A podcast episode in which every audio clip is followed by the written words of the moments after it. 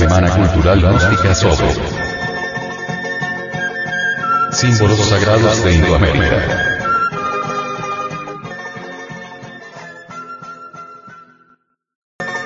Discos de oro. Consultando a una autoridad cogí sobre los discos que hemos encontrado en las distintas etnias indoamericanas, la información que recibimos fue la siguiente. Disco representa al logo solar.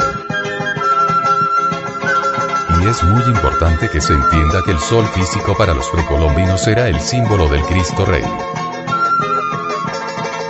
quienes piensan que los indoamericanos eran idólatras y que se inventaron que el sol era un dios porque no habían sido evangelizados, están absolutamente equivocados. Ellos no eran adoradores de ningún sol, simplemente veían en él la representación del Cristo cósmico. Eso es tan absurdo como pensar que nosotros los cristianos cuando nos postramos ante una imagen de yeso, o de madera, o de cualquier otro material, estamos adorando el yeso o la madera, etc.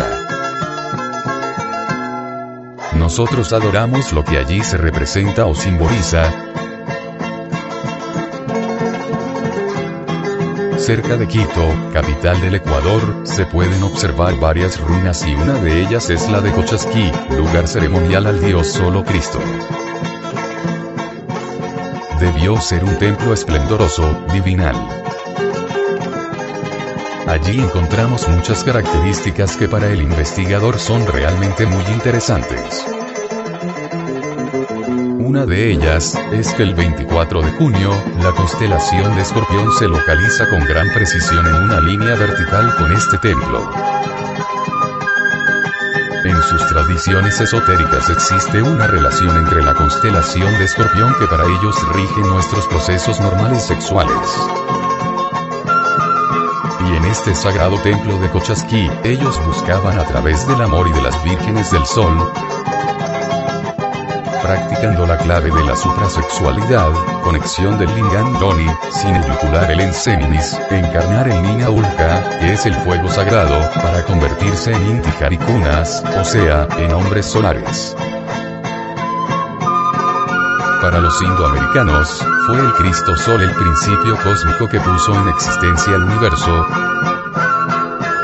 Es la palabra.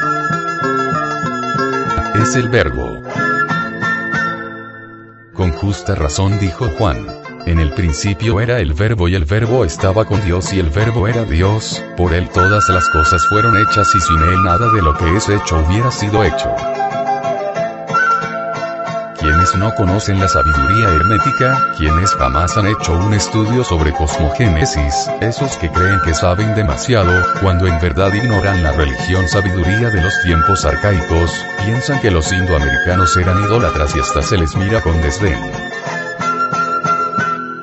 Para las culturas precolombinas existe el sol que resplandece en el espacio infinito, también existe el sol en nuestros órganos creadores, depositado en las gónadas como gérmenes solares, con el único propósito de crear hombres solares.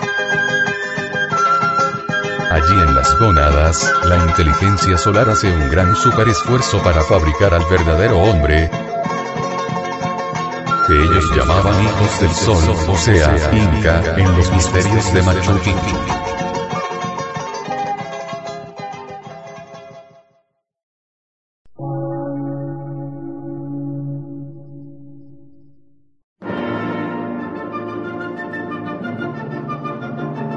Emisora, gnóstica, transmundial.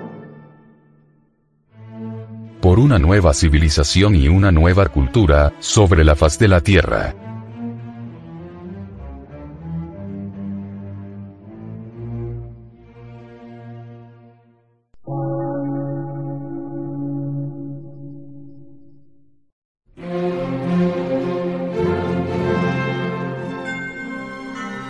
medio de radiodifusión, científico, artístico, místico y filosófico, de la Asociación Colombiana de Centros de Estudios Gnósticos, Antropológicos, Psicológicos y Culturales, AC.